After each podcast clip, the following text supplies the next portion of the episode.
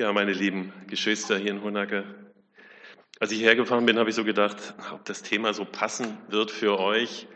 Ähm, und dachte jetzt aber, ich glaube, es passt ganz gut. Ich möchte nämlich über Krise sprechen, über Krisenzeiten sprechen. Nicht über die Klimakrise. Die beschäftigt ja die Politik weltweit. Unsere Regierung beschäftigt sie, jede Partei beschäftigt sie, den gesamten evangelischen Kirchentag beschäftigt sie und alle möglichen Predigten auch. Also das ist das Thema, sicher ein wichtiges Thema, aber ich glaube, das Thema Lebenskrise, persönliche Krise hat noch mal eine andere und auch wichtige Bedeutung. Ich möchte das auch aus so einem persönlichen Erleben heraus schildern, weil das ist, dieses Thema ist entstanden, als ich jetzt vor wenigen Wochen im Krankenhaus war war ich in der Uniklinik in Würzburg. Ich hatte eigentlich nur eine Leistenbruchoperation, das ist ja heute eine Routine. Und ähm, da bin ich dann, als ich dort war, in diese Kirche, in diese kleine Kapelle des Krankenhauses gegangen und da liegt so ein schwarzes Buch, so ein Buch aufgeklappt, wo jeder so seine Gedanken reinschreiben kann, was einen so bewegt gerade. Und das habe ich so ganz lange studiert. Und ich erinnere mich, ich war in dieser Klinik auch schon genau vor zehn Jahren gewesen, damals mit einer schwierigen, mit, mit einer problematischen Diagnose, wo ich viele Wochen immer wieder verbracht habe, mehrfach operiert worden bin. Und immer wieder bin ich in, diesen, in diese Kirche gegangen, in diese kleine Kapelle. Und da lag dieses Buch und ich habe da auch was reingeschrieben. Und es ist so interessant, was da so drin steht. Alle möglichen schreiben da was rein. Patienten, auch Angehörige, alle in einer, ja, kann man sagen, es verbindet alle eine Notsituation. Irgendwie sind alle in einer Krisensituation, mit der sie teilweise nicht gerechnet haben. Manchmal sind es Hilfeschreie an Gott. Das sind Menschen, die an Gott glauben und auch solche, die gar nicht an Gott glauben, die da reingeschrieben haben. Und ich habe mir so die Frage gestellt, Gott, siehst du das, was da drin steht? Hörst du diese Hilfeschreie? Reagierst du da drauf? Und wie gehen die Menschen damit um? Ich glaube, es ist gut und notwendig, mit Krisen leben zu lernen. Für mich war diese Zeit damals, vor genau zehn Jahren, die größte Lebenskrise, die ich persönlich durchgemacht habe, auch meine Familie. Weil es ja so einen ungewissen Ausgang gab. Geht es überhaupt weiter? Und wenn ja, wie? Und natürlich bin ich heute unglaublich dankbar, dass es so ist, wie es ist. Aber ich erinnere mich an diese schwere Krisenzeit. Es ist notwendig und gut, mit Krisen leben zu lernen, ihr Lieben. Und zwar aus dem einen einfachen Grund, wir können sie nicht vermeiden. Krisen gehören zum Leben dazu. Krise ist eben auch Leben. Und deshalb macht es wenig Sinn, eine Krise zu ignorieren oder versuchen sie auszusitzen oder gar versuchen sie zu kaschieren, damit keiner was mitkriegt. Ich glaube, ganz viele von euch können zu diesem Thema über eigene Erfahrungen viel reden. Und wir haben es auch heute wieder so in ähm, im ersten Teil des Gottesdienstes so wahrgenommen. Ja, Krisen gehören dazu. Da können wir auch in Backlang in der Gemeinde ganz viel drüber erzählen. Meine ganz persönliche Erfahrung ist, und vielleicht ist auch eure Erfahrung, wenn man durch Nöte durchgeht, durch eine Lebenskrise, durch eine Krankheit, durch eine Krebsdiagnose, durch eine Ehekrise, was auch immer, in solchen Momenten des Lebens ist es ganz entscheidend, dass man ein gewisses Know-how hat wie man durch solche Zeiten kommt. Sonst sind diese Zeiten Zeiten, die uns überfordern. Ich habe uns zu dieser Thematik zwei Geschichten mitgebracht, die mir in diesem Zusammenhang in meinem Leben sehr wichtig geworden sind. Es ist die Geschichte ähm, aus dem ersten Teil der Bibel, aus der Josef-Geschichte, aus dieser so bekannten Josef-Geschichte, wo ich jetzt nur einen Aspekt herausgreifen werde zu unserem Thema. Und es ist die Geschichte eines gewissen Johannes aus dem zweiten Teil der Bibel. Nochmal, die erste Geschichte, ich fange mit der ersten Geschichte an. Die Predigt hat sozusagen zwei Teile. Ähm, der erste, die erste Geschichte handelt von einem jungen Mann, 17 Jahre alt, der unterwegs ist zu seinen Brüdern. Und seine Brüder haben ein Problem mit diesem jungen Mann. Ihr Vater, Jakob, bevorzugt scheinbar diesen Josef. Der kriegt immer die schicksten Klamotten geschenkt, läuft auch mit den schicksten Klamotten immer rum. Wieso muss einer, der nur Schafe hütet, immer solche schicken Klamotten anziehen? Und dann berichtet dieser Josef immer von seinen Träumen, so ganz besondere Träume, wo da von Gaben die Rede ist, die sich vor seiner Gabe verneigen. Ja, was bildet er sich eigentlich ein? Die waren schlicht und weg eifersüchtig auf ihren Bruder Josef. Und sie schnappen sich ihren Bruder und werfen ihn in einen Brunnen. Die wollen ihn einfach loswerden, ihn umbringen. Und dazu lese ich uns diese Geschichte auszugsweise, sonst wäre sie viel zu lang, aus 1. Mose 37. 1. Mose 37, ich konzentriere mich da auf die Verse 18 bis 24. Da zog Josef seinen Brüdern nach, also die waren da irgendwo und weiteten ihre Schafe, und fand sie in Dothan. Als sie ihn nun sahen von ferne, ehe er nahe zu ihnen kam, machten sie einen Anschlag, dass sie ihn töteten und sprachen untereinander, seht, der Träumer kommt daher. So kommt nun und lasst uns ihn töten und in eine Grube werfen und sagen, ein böses Tier habe ihn gefressen. So wird man sehen, wo seine Träume sind, was seine Träume sind. Als das Ruben hörte, wollte er ihn aus ihren Händen erretten und sprach, lasst uns ihn nicht töten. Und weiter sprach Ruben zu ihnen, vergießt nicht Blut, sondern werft ihn in die Grube, hier in der Wüste, und legt nicht die Hand an ihn. Er wollte ihn aber aus ihrer Hand erretten und ihn seinem Vater wiederbringen. Als nun Josef zu seinen Brüdern kam, zogen sie ihm seinen Rock aus, den bunten Rock, den er anhatte, und nahmen ihn und warfen ihn in die Grube, aber die Grube war leer und kein Wasser darin. Bis dahin zunächst mal. Also diese Grube, wahrscheinlich ein ausgetrockneter Brunnen, ein Brunnen, da werfen sie ihn hinein. Josef ist an diesem Tag bestimmt nicht morgens aufgestanden, hat gesagt, oh, das wird so ein Tag. Heute falle ich bestimmt in einen Brunnen, heute nehme ich ein bisschen mehr Wasser mit, ziehe mich ein bisschen anders an. Das war für ihn ein Tag wie jeder andere, wie jeder andere. Und von jetzt auf nachher befindet er sich in einem dunklen Brunnenschacht. Das war für ihn nicht lustig. Er hat um sein Leben geschrien. Seine Brüder werden später sagen, dass er sich heiser geschrien hat. Schreit um sein Leben, versucht vielleicht an der Brunnenwand hochzuklettern, holt sich wunde Finger, hat panische Angst. Das sind die Momente, auf die du dich nicht vorbereiten kannst. Das kann der Moment sein, wo dein Arbeitgeber dir eröffnet, dass er dich morgen nicht mehr brauchen kann. Das kann eine schlimme Diagnose sein oder sonst etwas. Und dann sitzt man so da mit seinen Sorgen und Gott fühlt sich so weit weg an. Das Dilemma ist, ich wiederhole das nochmal, wenn, wenn wir auf dieser Erde leben, ist gar nicht die Frage, ob uns so etwas trifft, sondern nur wann und wo. Es gibt, ja, es gibt eine Theologie, die so sagt, wenn du nur richtig glaubst, wenn du mit Christus unterwegs bist, dann wirst du von Herrlichkeit zu Herrlichkeit, von Segen zu Segen gehen. Dann wirst du Friede, Freude, Erfolg und Glück haben im Leben. Ja, es gibt tatsächlich so eine, so ein Welfare Gospel, aber das ist nicht das, was in der Bibel steht. Die Frage ist nicht, ob mich solche Brunnenmomente treffen, sondern die Frage ist, bin ich darauf vorbereitet? Und wenn wir in dieser Geschichte weiterlesen, da erfahren wir, es bleibt nicht nur beim, beim Brunnen. Josef wird in die Sklaverei verkauft. Er verbringt viele Jahre im Gefängnis. Und erst viele, viele Jahre später wird er der Premierminister des mächtigsten Staates der damals bekannten Welt, nämlich Ägypten.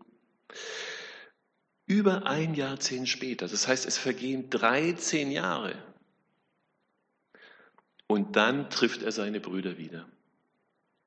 Und es ist sehr interessant, welche Sicht Josef auf die Dinge hat. Denn diese Sicht ist wirklich bemerkenswert. Und ich lese uns jetzt diese Begegnung Josef mit seinen Brüdern vor. Die steht ein paar Kapitel weiter hinten. 1. Mose 45, die Verse 3 bis 8 lese ich.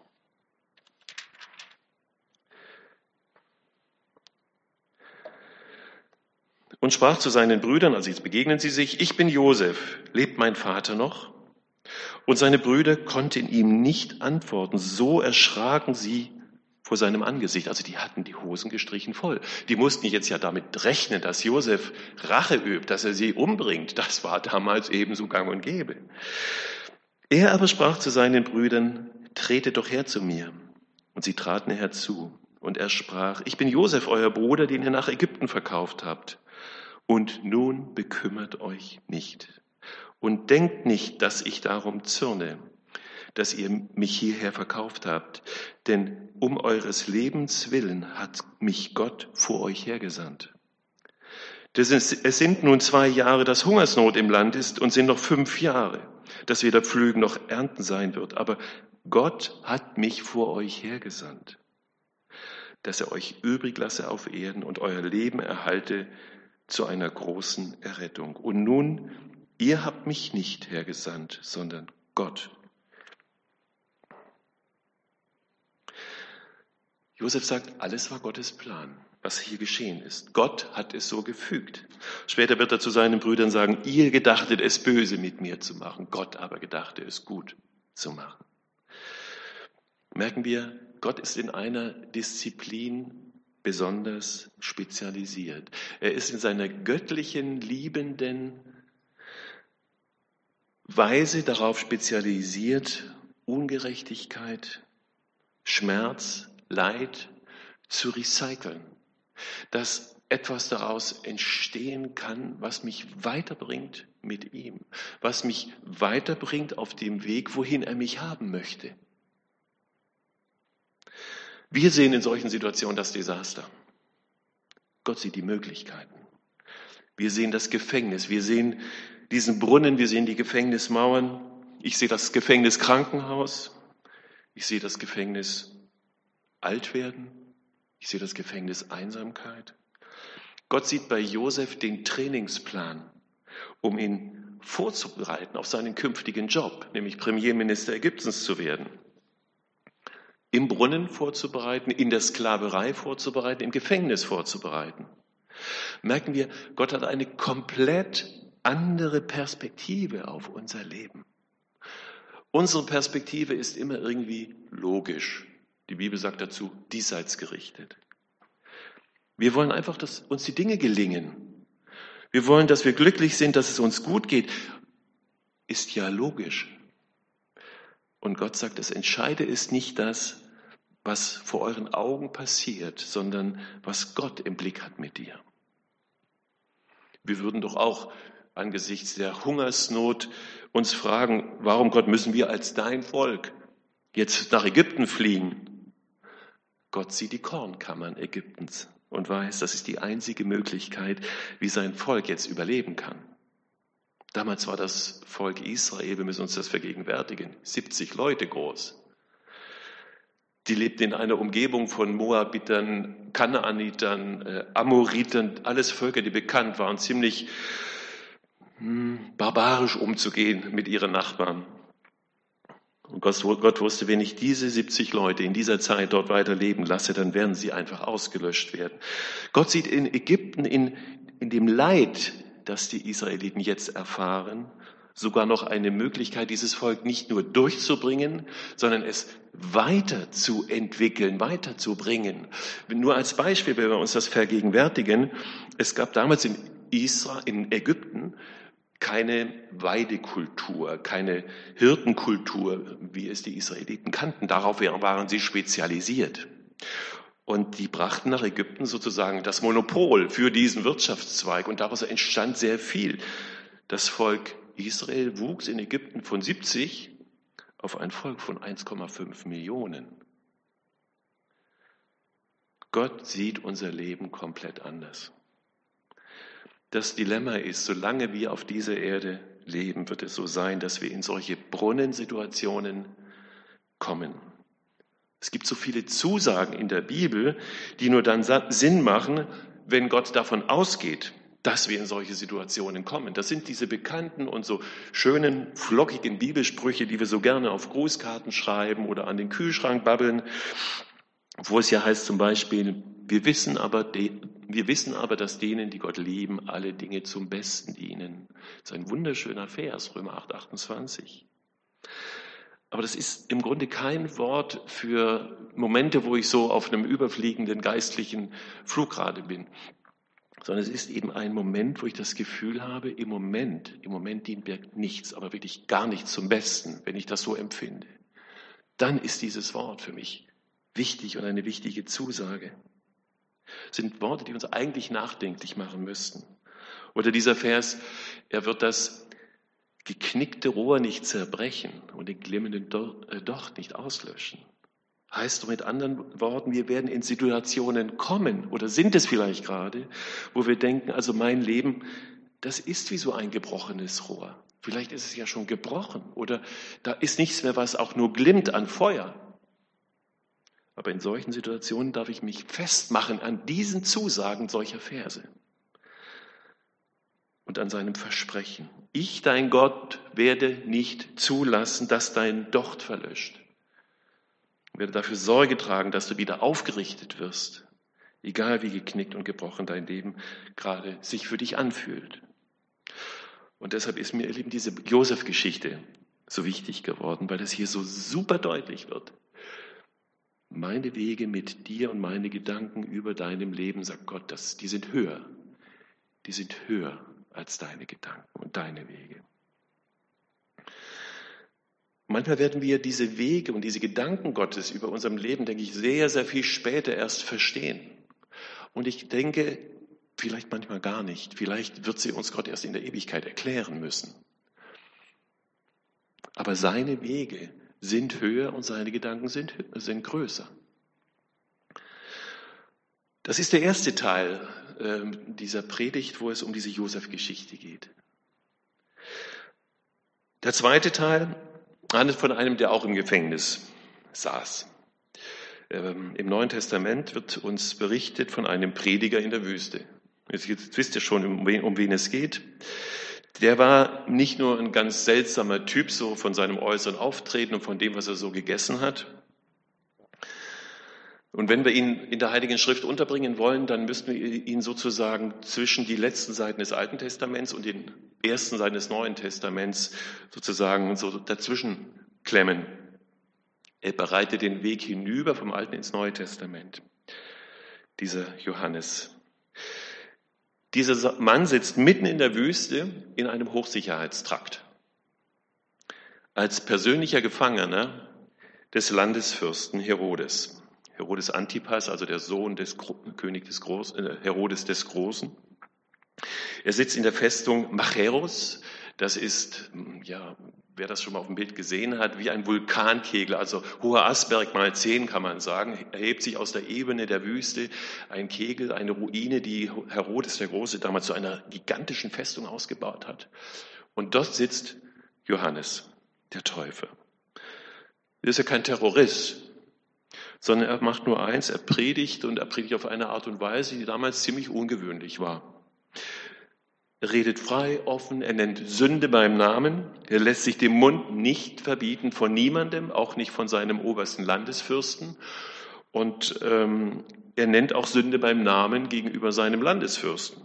Dieser Herodes Antipas hatte ja seinem Bruder die Frau ausgespannt hat sie dann noch geheiratet, hat seine eigene Frau dann verstoßen, also doppelter Ehebruch. Und Johannes brandmarkt das öffentlich und gegenüber dem Herodes Antipas und deshalb sitzt er jetzt im Knast. Er durfte Besuch empfangen, ja. Er war sicher gut informiert über die Dinge, die da draußen geschahen, aber war eben gefangen. Nicht in einem Brunnen, aber in einem Gefängnis. Vor allem aber quält diesen Johannes jetzt diese eine Frage. Ist dieser Jesus wirklich der Messias, den ich den Leuten die ganze Zeit gepredigt habe? Diese Frage, die treibt ihn um. Und deshalb schickt er seine Freunde los zu diesem Jesus, um ihm eben diese Frage ausrichten zu lassen. Bist du es wirklich? Oder sollen wir auf einen anderen warten? Lukas 3, Vers 18, wir können das ja nachlesen. Warum, fragt sich dieser Johannes, scheint denn in meinem Gefängnis überhaupt nichts von diesem Jesus rein? Ich spüre überhaupt nichts von ihm. Warum ist es dunkel in meinem Gefängnis und ich kriege da überhaupt nichts mit? Er fängt an, so nachzudenken, so Hauch von Zweifel. Krise. Das ist die Krise des Johannes im Gefängnis. Die Krise auch des Zweifels. Die wichtigste, wichtigste Frage für Johannes ist jetzt nicht, wie komme ich aus meiner Gefängniszelle schnellstmöglich wieder raus, sondern wie kommt Jesus in meine Gefängniszelle hinein? Und kommt er hinein? Die Frage ist nicht, wie komme ich aus meiner Krise wieder raus, so schnell wie möglich, sondern kommt Jesus in meine Krise hinein? Kann ich diesem Jesus vertrauen? Das ist die Frage des Johannes. Kann ich seinen Worten, die er gesagt hat, kann ich denen Glauben schenken? Dieser Johannes hat ja nichts mehr zum Festhalten. Er hat alles. Er hat wirklich alles auf diesen Jesus gesetzt. Er hat keine Sicherheiten. So wie es Phasen in unserem Leben geben kann, wo einem alle Sicherheiten wegbrechen. Wenn wir heute Morgen hier in Gottesdienst gekommen sind und gut gefrühstückt haben, wo wir uns auch keine Sorgen machen müssen, wie wir die nächste Woche irgendwie uns ernähren und kleiden und äh, wuppen können, wo wir vielleicht sogar in der Lage sind, ein bisschen was fürs Alter zur Seite zu legen, damit es uns auch im Alter gut, Alter gut geht, dann sind das ja Dinge, die uns einen gewissen äußeren Halt geben. Das ist ja auch gut so. Aber alle diese Dinge können wegbrechen. Ich komme aus einer Familie von Flucht. Wir sind geflüchtet, wo wir von heute, wo meine Eltern von heute auf morgen alles verlassen mussten, meine Großeltern auch. Es gibt eine, gerade in unseren Reihen auch, vielleicht auch hier, vertriebenen Situationen, wo man von heute auf morgen alles verlassen musste. All diese Dinge, die man sich so schön aufgebaut hatte, die können mit Einschlag wegbrechen. Und dann stellt man sich plötzlich ganz andere Fragen. Bist du Jesus wirklich der, an dem ich mein Leben festmachen kann, oder muss ich mich an jemand anders wenden? Für Johannes, der ja nicht raus kann aus seiner Gefängniszelle, ist die Antwort Jesu auf seine Frage das Entscheidende. Und jetzt kommen seine Freunde zurück und sie bringen die Antwort von Jesus. Und die Antwort von Jesus ist, Blinde sehen, Lahme gehen, Aussätzige werden rein, Taube hören, Tote stehen auf, Armen wird das Evangelium verkündet. Was ist denn das für eine komische Antwort? Oberflächlich betrachtet ist diese Antwort für den Johannes doch enttäuschend. Denn genau wegen dieser Dinge, die Jesus hier aufzählt, hat Johannes ja nachgefragt. Genau das war dem Johannes ja bekannt. Aber für den Johannes war es keine enttäuschende Antwort. Warum nicht? Weil Johannes seine Schrift kannte. Er kannte seine Bibel, auch wenn sie noch nicht so in schön gebundener Form vorlag. Er hatte die Schriften studiert. Mit seiner Antwort schmuggelt Jesus eine verschlüsselte Botschaft in die Gefängniszelle des Johannes. Denn dieses Jesu-Wort ist ja ein Zitat aus Jesaja 35. Aus Jesaja 35. Dann werden, ich, ich lese uns das mal vor, ich glaube, ich habe mir es markiert dann werden die Augen der Blinden aufgetan, dann werden die Ohren der Tauben geöffnet werden, dann werden die Lahmen springen wie ein Hirsch. Dieses Zitat bringt Jesus in die Gefängniszelle des Johannes. Es ist ein Zitat aus einem Abschnitt, in dem es um die Ankündigung des Messias geht. Und Johannes versteht diese Botschaft. Ja, dieser Jesus ist wirklich der angekündigte Retter, der Messias. Jesus verweist Johannes auf die heilige Schrift. Schau doch da hinein, Johannes. Da steht es doch. Die Zeichen, die jetzt geschehen, sind doch genau die Zeichen des angekündigten Messias. Die zeigen, dass der Retter da ist. Habe Vertrauen. Habe Vertrauen in dieses Wort. Ich finde es so toll, dass Jesus in die Gefängniszelle des Johannes nicht sagt, du Johannes, jetzt beruhige dich, jetzt entspann dich, jetzt mach mal Atemübungen und überhaupt alles wird gut, denke positiv. Nein, sagt er nicht. Jesus schickt sein Wort und daran hat er bis heute festgehalten. Denn unsere Situation ist ja oft eine ähnliche. Und auch hier gilt, auch, auch in deine Gefängniszelle wie immer sie jetzt aussieht, schickt Jesus sein Wort hinein. Und dieses Wort genügt, weil dieses Wort eine Kraft hat, weil dieses Wort eine Kraft ist, eine Kraft, die Tote auferstehen lässt. Auch wenn Jesus in deiner Gefängniszelle vielleicht im Moment für dich jetzt nicht greifbar, nicht spürbar, nicht sichtbar ist. Wenn du dich einlässt auf sein Wort und diesem Wort vertraust, dann wirst du gut ans Ziel kommen. Und deshalb, ihr Lieben, ist mir diese Geschichte so wichtig geworden. Es ist ja genau dieses, dieses Wort, das immer wieder unter Beschuss steht, das angezweifelt wird, das angefeindet wird, das lächerlich gemacht wird und so schmerzlich es für mich auch ist, immer mehr verbogen wird in unserer Zeit, weil es eben eine Intelligenz gibt in dieser Welt, die Bibel nennt es Teufel, die alles dran setzt, dass wir uns nicht mit diesem Wort beschäftigen. Aber genau durch dieses Wort redet Gott zu uns. Und er tut es manchmal auf eine Weise, wie wir es nicht erwarten. Und sehr oft tut er es nicht sofort. Es ist nicht immer so, dass Gott redet, wenn wir meinen, er müsste jetzt zu uns sprechen. Gott hat eine ganz andere Zeitrechnung als du und ich. Es ist wie mit dieser Schnecke, das muss ich euch erzählen. Es ist wie mit dieser Schnecke, die in einem Hochhaus auf dem achten, im achten Stock ist, auf dem Balkongeländer eines äh, einer achten Etage. Und der Wohnungsbesitzer kommt rein, sieht diese Schnecke auf dem Geländer sitzen, geht raus und schnippt die runter. Sechs Monate später klingelt es an der Türe, steht die Schnecke draußen und sagt, was war denn das gerade? Merkt ihr, das geht um die Zeitrechnung. Sie hat eine ganz andere Zeitrechnung. Für sie war das gerade passiert. Gott, der Herr über Himmel und Erde, hat eine andere Zeitrechnung als du und ich. Er kann an, natürlich an jedem Augenblick, an jedem Ort auf dieser Welt sein. Er kann sofort handeln, er muss nicht sofort handeln. Aber eines können wir Christen bekennen. Er kommt immer zum richtigen Zeitpunkt. Auch wenn wir in einer Situation sind, wo wir denken, ja, hat Gott mich jetzt ganz vergessen? Und solche Situationen gibt es, wo wir glauben, Gott schweigt oder wo wir fragen, warum schweigt Gott? Und das sind manchmal Situationen, die uns so große Schmerzen verursachten, die uns zum Weinen bringen.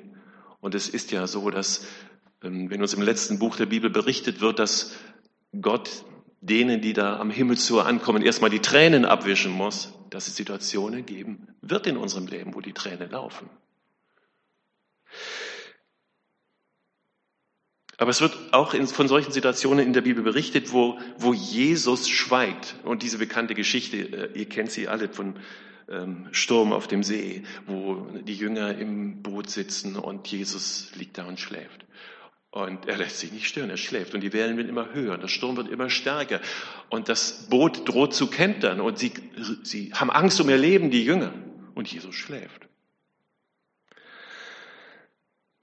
Und dann heißt es, sie traten an Jesus heran und weckten ihn auf.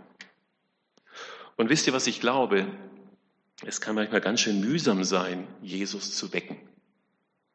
Das erfordert manchmal Geduld und manchmal ganz schön viel Hartnäckigkeit. Und ich glaube, jedes, jedes Gebet ist so ein Schüttler, wo ich Jesus wach machen möchte. Ja, manchmal will Jesus geschüttelt werden. Und diese Geschichte zeigt uns, Jesus verschläft den richtigen Zeitpunkt nicht. Und deshalb bin ich so unendlich dankbar, dass wir dieses Wort haben, dass wir uns daran festmachen können, dass wir lesen können, dass es uns einen festen Halt gibt in unserem Leben. Auch wenn wir meinen, er schläft. Wenn ihr jetzt von dieser langen Predigt nichts merken könnt, man es vergisst ja so schnell, dann nehmt vielleicht einfach nur diese, diese zwei Gedanken mit, was, was Gott uns sagt in diesem Wort. Auf der einen Seite sagt ihr, denkt daran, auch wenn ihr gerade in so einer Krisensituation seid, meine Gedanken und meine Wege sind, sind höher als eure Wege. Und das Zweite ist, ihr habt mein Wort. Stützt euch auf dieses Wort. Vertraut meinem Wort. Das ist der zweite Teil. Und wenn ihr das auch vergesst, dann denkt einfach mal an Jesaja 55. In Jesaja 55, das ist so ein, ähm, sind so Verse, die der Prophet dem Volk Israel in der größten Krise seiner damaligen Geschichte zugesprochen hat, wo sie fernab der Heimat waren, in Gefangenschaft in Babylon. Größte Krise, Tempel zerstört, mitten unter Heiden. Und dann kommt der Prophet Jesaja und übermittelt die Botschaft Gottes. Und er sagt: Meine Gedanken sind nicht eure Gedanken. Das sagt er zum Volk. Und eure Wege sind nicht meine Wege, sondern so viel der Himmel höher ist als die Erde, sind auch meine Wege höher als eure Wege und meine Gedanken als eure Gedanken. Das ist so dieser, da könnt ihr das festmachen an diesem Jesaja-Wort. Und das geht ja dann weiter. Jetzt muss ich doch mal kurz aufschlagen. Jesaja 55. So, denn so wie der Regen und Schnee vom Himmel fällt und feuchtet sie die Erde und macht sie fruchtbar und lässt wachsen, dass sie gibt Samen zum Säen und Brot zum Essen, so soll auch jedes Wort sein, das aus meinem Munde ausgeht. Es wird nicht wieder leer zu mir zurückkommen, sondern wird tun, was mir gefällt. Und ihm wird gelingen, wozu ich es sende. Das ist so die, die Zusammenfassung dessen, was ich euch heute in der Predigt vermitteln wollte. Gott segne euch in eurer Situation und denkt an dieses gute Wort, das er uns mitgibt. Das genügt. Amen.